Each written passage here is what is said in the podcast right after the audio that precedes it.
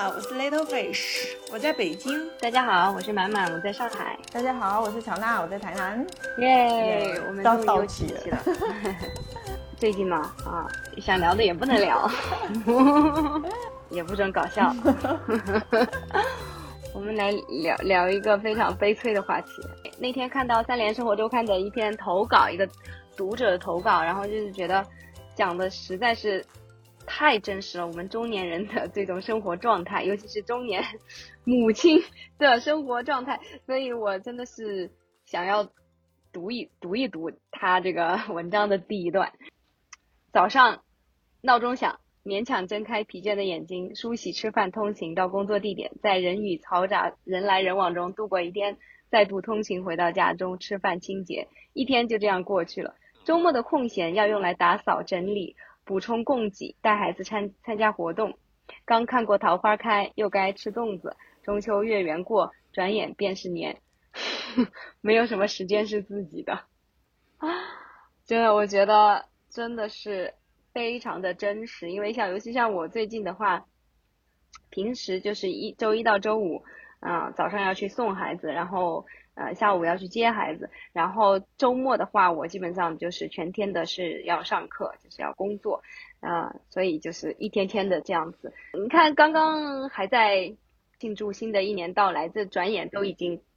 一年要过去一半儿了。对呀、我觉得 Little Fish 这个感觉应该是我们三人里面最不明显的。对对，我因为我的我的情况比较特殊嘛，就是我周一到周五就基本上就是工作的时间，除了工作就是睡觉，就别说什么自己时间。当然，通过努力，我在做项目之前提出了每天要有一个小时的 break 给我去 work out，啊，就是去运动健身的时间。如果这个时间算是我自己的时间的话，我周一到周五有一个小时我自己的时间。对，但是我比较好的是，我周末也是提了，周末是没有工作的，就是周末完全是那个，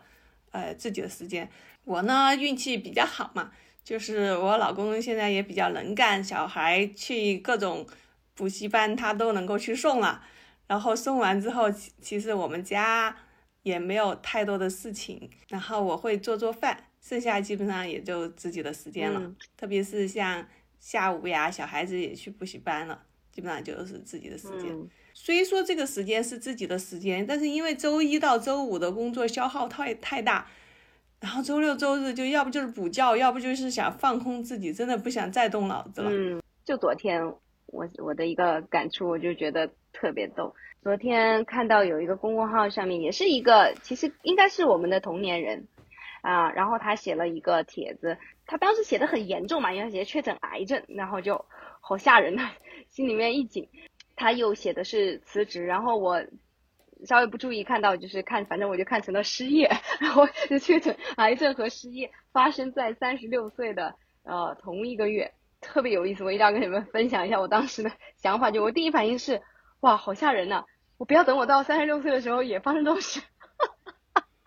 然后我忽然 你你你不知道，可能了，因为已经过了，四十了，然后我并没有发生这样的事，然后我，然后忽然之间，我下一秒的感受就是好幸运啊，你你下一秒不是哇，我都已经四十多岁了吗？立马就感觉好幸运了，然后我就这么平安无事的度过了我的三十多岁，我真的觉得就就特别有意思，因为往常我也不太去想年龄的问题，但是我真的我第一反应是，哎呀，我不要三十六岁也这样啊，然后忽然间想起，这早就已经是过去时。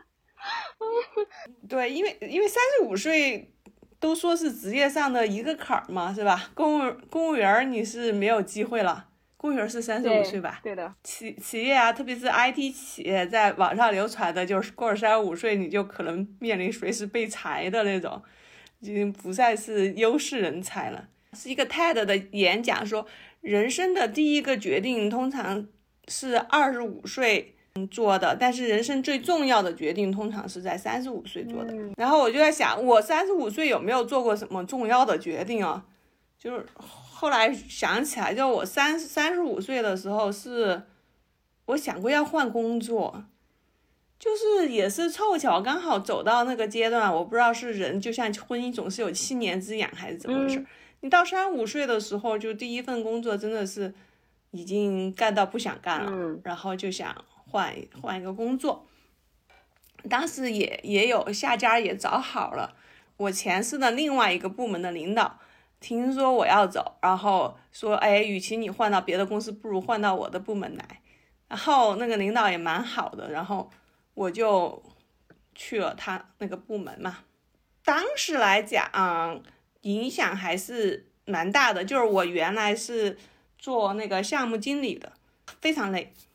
然后换到了那个做采购，它功能相对单一一点，生活节奏就稍微慢一点，然后就把更多的精力转向家庭，然后去就开始鸡娃去了，就是生活模式还是有很大的一个一个改变。然后再后来，因为我有采购的经验，就是我到现在这个咨询公司，也是因为他们实际上一开始想找一个采购的人才，然后把我给招进去。只是进去之后发现，我更大的价值是做项目经理的、项目管理这样这样子的工作。所以如果我不是一开始有采购这个标签的话，他们可能都还发现不了我。所以有些时候就会有一连串的那种反应。我最近看的有一个，也是另外有一个十三幺的一集，应该是他第七季的第一集吧，好像是。嗯，他是呃主就是采访的是中国第一位独臂船长。那那集我有看。哇，当时我看到那个看完那个采访，还有包括我，我其实是先看的他的那篇推文嘛，他推文里边写的是是制片人写的，就他那个其中有一个制片人讲的自己的从毕业到求职，就实习到求职整个的一个经历，以及他所接受到的陌生人的善意嘛，包括当然他也非常珍惜他的工作等等，就是他做的一切事情，呃，就正好。这个制片人手记跟这一集十三幺的话，就是这个徐金坤的人生故事就，就真的产生了一种呼应的效果嘛。徐金坤也是，呃，这样说，就是他会感觉说，好像啊，但就是好像人生的每一步都没有白走嘛。就他的好多时候，就是他当他全身心的想要去做一件事情的时候，真的有有一种全宇宙都在跟他都在帮他一样的感觉。他当时是一个，呃，最早是一个，嗯，因为因为小时候因为这个残疾的原因嘛，所以呃后面就是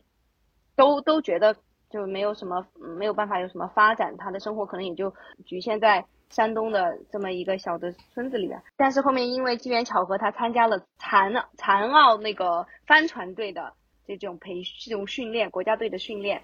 机缘巧合，他就进入了这个航海。其实他之前从来没有想过。他会跟航海有什么关系？但是就在他用各种方法，就是拼命的去证明自己，呃，能够做到。因为他其实一直不是教练最看重的一个，那但是他在想尽了各种办法去留在这个国家队里面的时候，国家队解散了，然后他就是在这个时候决定要去独立的完成环游世界。当然，就是一开始他们就是那个专。专业人士就建议他说：“你就先环一下中国海。”然后他就就决定要自己去做。那个时候他连船都没有，对。然后就是通过各种各样的呃机缘，也不算机缘巧合吧，反正就是各种各种人的帮助，然后他搞到了一条船，对。然后他自己花了七个月的时间，一点点的把那条破船修好，就各种去捡材料，各种去。跟人家套套词，然后反正去修船厂那里，反正是自己一点点的修，用那艘船去完成了环中国海的航行。哇！然后当时他出发的时候，他的好朋友在岸边送他嘛，就是他的好朋友就就真的控制不住自己的情绪，觉得真的这一去很有可能回不来，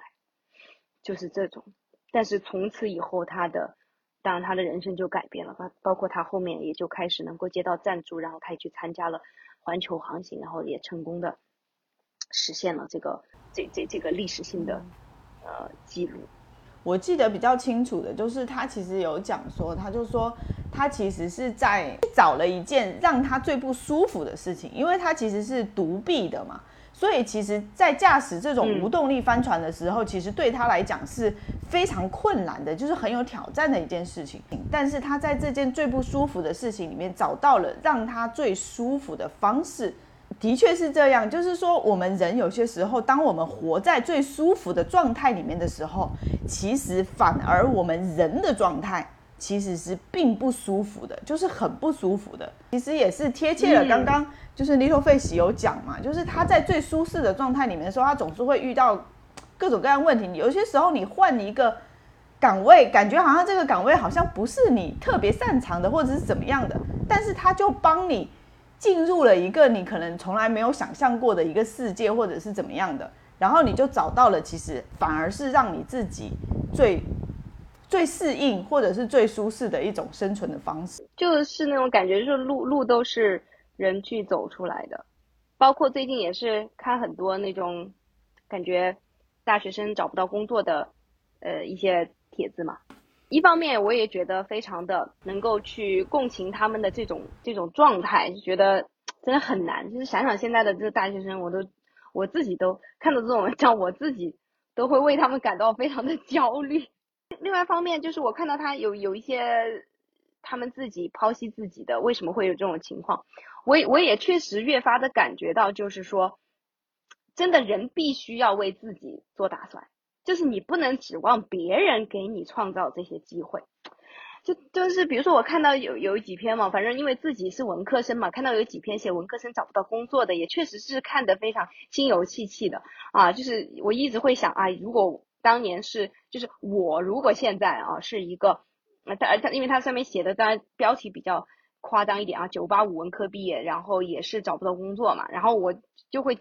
忍不住的想，如果是今天，对吧？我我九八五文科毕业，是不是呃也是会落到这种状况？然后我看很多那些大学生他们自己反思的，就确实是说有很多时候他们的专业就总觉得其实跟啊实际上的工作就是不是那么的呃直接匹配嘛。然后包括就是有有些人也感慨说。这些招工的要求是啊，二十五岁以上，二十五岁以下，然后十年经验的嘛，就是就是这种非常夸张的。然后你你包括他们拿到一个实习机会都非常不容易，嗯，然后呢，你的那个实习最后出来的结果可能也不是非常的认可，因为你实习做的工作别人觉得你都是打杂的，也没有什么专业性的东西。然后我就忽然想到说，因为比如说其中有一个例子就是做呃波导的。其实像这种广播电视的这种是比较专业嘛，你会觉得他应该是比较对口，能够去找到一个工作。但是他就说了嘛，我们的尴尬之处就在于，呃，他其实很多个项目就播导专业的话，很多方面都要学，比如说剪辑啊、导演啊，呃，或者是什么东西摄像啊什么，可可能都要去学。但是没有一个真正的就学的很专业，哎，所以呢，他们在找工作的时候就就老是会觉得，哎呀，好像你又没有办法跟那些专门学剪辑人竞争。但是那些专门学剪辑的人呢，也这么想，他就觉得啊，就是我们也很也很尴尬，对吧？我们也没有办法，就是你们可能别的有一些公公司需要什么什么的技能，我们又没有。所以当时我在看到这一小段的时候，我就忽然我就忽然想到这个个体和结构的关系，就是一方面我们肯定要，就是说我们不能那么那么爹味的去教训年轻人啊，你们要努力啊，怎么怎么样啊，就因为。这个结构是就确实是有问题啊，就是我们今天的年轻人，今天的大学生，可能真的是会就遇到的刚才他们讲的一系列的问题，真的是非常具体。但是另外一方面，我就觉得更要警醒了，就是今天的孩子们，今天的年轻人的话，就是就是比如说像如果说我是学编导的，我可能就真的是得在大学里面，我就得想办法，比如说我就去研究某一个技术呀，是吧？啊，我就搞，哪怕我就自己搞 B 站上面去发一些我自己做东西或怎么怎么样，是不是这样子的话，哪怕没有别人给我实习，我我自己去证明我有证明我自己能力的东西，是不是也是会有所帮助嘛？就是我，因为我忍不住就是这种老母亲，我觉得我就会代入，就会不停的会反思说，那那我看到这种我就会想呢，我应该怎么样教育孩子，让他避免以后是面临这种局面，然后我就会。想到说真的，可能就得这样，以后真的也不能去靠学校了。你就是永远不能指望说你进了大学，然后就让大学给你安排一切，你就有一个好的学历出来，就能够比较顺利的找到工作。就真的得把大学也看作你自己利用的一个资源之一，就真的是得有这种站站非常高的站位。然后去想问题，是吧？你你你才不会很被动。我我我觉得我可以给出很多这样子优秀的案例，因为我们我们公司真的有很多那个优秀的大学生。其实你想想，他们一毕业就到我们公司能拿那么高的高薪，真的是很令人羡慕。但他们为为什么有能够进进来，到底有什么过人之处呢？是吧？其实我觉得跟我同一批的有一个大学生，他就很有意思，他是北大历史系的。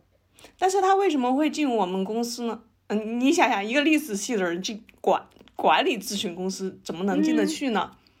他就很有意思啊。他实际上是在那个大学的时候，然后就跟同学一块儿搞了一个租自行车还是什么的，反正自行车相关的一个 APP。然后是先是在北大校园里面搞，哦，那个，然后完了就蛮搞得挺好的。但是，所以说他一毕业之后，实际上他就直接去了腾讯，然后去了字节跳动，到我们公司来，然后做那种，嗯，就是这种信息相关的一些 study，就我们也也会招一些，我们叫 D N D N D N A，就是数字化与分析的这种工作。你想想，他这个轨迹是他学校给他设计好的吗？不是的呀，完全是的，完全就是他是吧？当初我觉得他考北大的历史系的时候，从他后面的发展，他应该不是真的对历史感兴趣，或许就说哦，北大这个学校很好，但我我考一个什么系，我也是个文科生，然后我就进了历史系。但是是的，但是其实咱们刚刚刚聊到文科生难就业这个问题嘛，是吧？无外乎就是觉得是文科的很多专业出来没有技术壁垒，谁都可以干，所以往往我最近还看到刷一个视频，就是说啊，文科。他也是比较有偏见的嘛，就是说文科不好就业。如果从就业角度来看的话，学文科的话最好是学财会、法律和汉语言。嗯，觉得这三个至少还算算是你学完之后有技术壁垒的，能够有技术壁垒的专业。其他的文科可能真的就是你考公务员比较好，然后但你就业的时候你的竞争相当的大。那如果既然文科是面临这种情况的话，那所以结合满满说的，那你是不是在学校里就可以看看你能不能发挥什么专长？就不要这样，你就不会说等到那个到了社会之后就人家选你。那你你你先把自己的优势很突出之后，已经别向别人证明你的价值了之后，就你可以选择你对口的公司去了。所以包括像现在我也越来越多的去反思这种，就是呃，就从鸡娃或者择校的这种角度，我觉得真的都是。不是最重要的，我觉得现在最重要的培养孩子就是怎么样去寻找资源、利用资源的能力。对，就是你永远都不要觉得哦，我到了一个地方，就是那种就是那种传统的孟母三迁的思维，是吧？就是我把你哎送到一个好学校，就是一切都就是都解决了。永远也不要想是这样，真真的就是我觉得最重要的就是要要有这种像呃 Little Fish 刚才讲的这样子的一个。非常优秀的这这种学习者，就终身学习者嘛，而且非常有行动力。你你看，就是很多时候我们真的就是你自己反思，你就会嗯，怎么说呢？就是可能会比较多的抱怨嘛，就说哎呀，你看我又是个学文的，我也没有学计算机，然后我就找不到计算机的工作。但人家一个学历史系的，人家他自己可以去搞 APP，所以这个东西可能很多时候真的就是不是说能不能，就是你自己有没有去做出这个行动。对啊，其实就像满满说的资源整合能力，我没有问他们合作的细节，我觉得很大可能就是如果你真的有了 idea，你可以去找一个学计算机的人一起合作来，一个出技术，一个出想法嘛。就关键就是你的执行力，你你你你有 idea 之后，你的执行力。对，所以说我就觉得整个，我觉得大家对大学好像是有种误解，因为大学不是为你的职业设计的，它不是职校。如果说你说你工作完了之后，学习完了之后就能够有包分配的工作，其实你更多的是应该去读一个职校。啊，我今天还看到一篇文章，说一个女生，她就是一个职校毕业，然后最近获得了那个就世界那个呃职能职职业技能奥赛的金牌嘛，是吧？那个女生初中初初中辍辍学之后，然后去进厂，然后打了下流水线的工，然后后来觉得还是应该学点知识，然后就进了一个职校。而且她说，当时她进那个职校。的原因是他这个专业是包分配的，就是他只要学了出来，其实五百强的企业都是真正要的。无外无外乎他就是做那种化学实验的嘛，滴定实验那些，最后他就能练到，就是说随手就能够控制住那个滴下去的一滴是多少多少毫升，是吧？其实其实就是怎么说，如果你你你觉得那个出念完书理所应当的就应该有工作，你你还不如真的去念个职校，特别是这种很清晰的学校，已经很明确的将来就有就业的公司的签了合约的。而你上大学实际上是给你一个很开放的空间，培养你各种能力，不管是你你社交的能力也好，资源整合的能力也好，启发你的思维，培养你批判性思维。哎呀，我们好像不怎么培养批判性思维，反正培养你。对。你比如说查文献的能力是吧？当这当时我们也有这门课叫那个文献检索课，当时觉得哎，这门课是干嘛的？后来哦，写论文的时候会用到。那实际上你你工作中你也需要查很多资料，这个文献信息获得能力也是一种能力。就是他他在大学里就是培养这种综合能力，特别是你文科嘛，要更早的去思考你将来可能是要从事什么行业，你对什么感兴趣，那你就早点有想法，早点去做。整个的这种呃求学的路径，或者说你整个人生路径，也真的没有必要被这种这是什么工工业时代的 这这种流程所限制住。比如说，你一定要小学、中学、高中，然后你每每个阶段你要干啥干啥。就是像那些大佬，都是就是高中就开始去有些什么想法就去创业，或者说去对吧？被名校录取以后，然后就辍学去创业。我觉得。可能真的以后就是得有这种这种大的格局，不然的话你就是一个只是当棋子，我任人家摆布，所以你得去做那个。我们这种就是太像家长了，就是你站着说话不腰疼。可能我资质并没有那么出色，我不像一个北能考上北大的人，本身肯定就是属于智商非常高的，即使不学理科也能够搞得出来。那那我只能说，如果我们自己。从小没有这种天赋秉性啊，然后又没有被培养成具有这种思考力的人的话，那你至少可以思考一下，以后你培养孩子的时候方向是什么？对，是的，我现在就是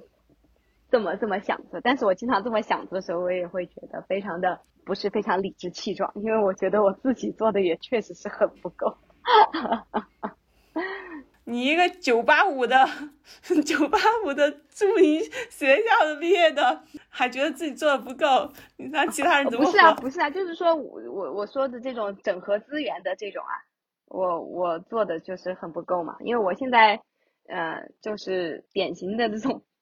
就是待在安全区、舒适区的这种，是，所以现在我只能是。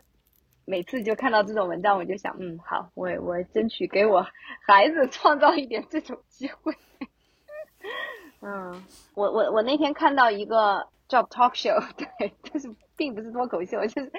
就是那种采访的那种深美国的深夜节目嘛。啊，我觉得那段采访我还啊看了好几遍，我觉得还挺感触的。就是一开始的时候，Bill Maher，因为他是其实是一个呃，就是美国名嘴嘛，对吧？就是。呃，而且一直以来他的观点也非常的，他是比较坚持独立思考，所以他经常会遭到 左右两边的攻击。嗯，比比较还是非常非常少见的一个，在美国他能够就是蛮蛮反宗教的 那种那种立场的人。然后呢，他就采访伊朗马斯的时候，我就觉得他说了一句话，我还是挺有感触的。嗯，他就说，你看我们吧，我们就是这种天天在这里说说说，每周的节目嘛，然后天天在这里。谈论世界的这种人啊，但是你呢？你是那个真正改变世界的人，就是我觉得他真的是说的很有道理。就是这种做事的人呢，就是肯定会被很多人骂。等一下其实我个人是，我就觉得伊隆马斯克确实是很厉害的一个人，呃，但好像现在的中中文舆论场上经常就骂他的，是吧？然后反正都动不动就黑特斯拉的，我觉得现在好像也是这样的一个风潮吧。真的，他作为一个企业家来说，他做了那么多创新的事情，就跟那个 Steve Jobs 一样，对吧？他肯定会有很多非议，很多的那种。但是，难道不是这真的是这些人，他们真正的是改变世界的人吗？但是，所以，所以我觉得有些时候真真真是说，光是说，光听到这些娱乐场上面啊，舆论舆论场上面啊，这个一阵风的骂谁，今天又骂谁，明天又骂谁。就真的毫无意义，是吧？真的应该专注于 键盘对呀、就是，就什么有什么意义呢？嗯，就算你，哎，反正我我我我是觉得这这个也是挺，还是还是挺挺感触的。当时我看的，我就觉得，嗯，就有有的时候像像，这也算是可能知识分子的这种问题。有的时候，呃，老是想的比较多，但是做的比较少吧。嗯，反正我就我自己是觉得我挺没有行动力的，就是不敢冒风险。其实可能也是各种，嗯，这中年人的这种谨小慎微。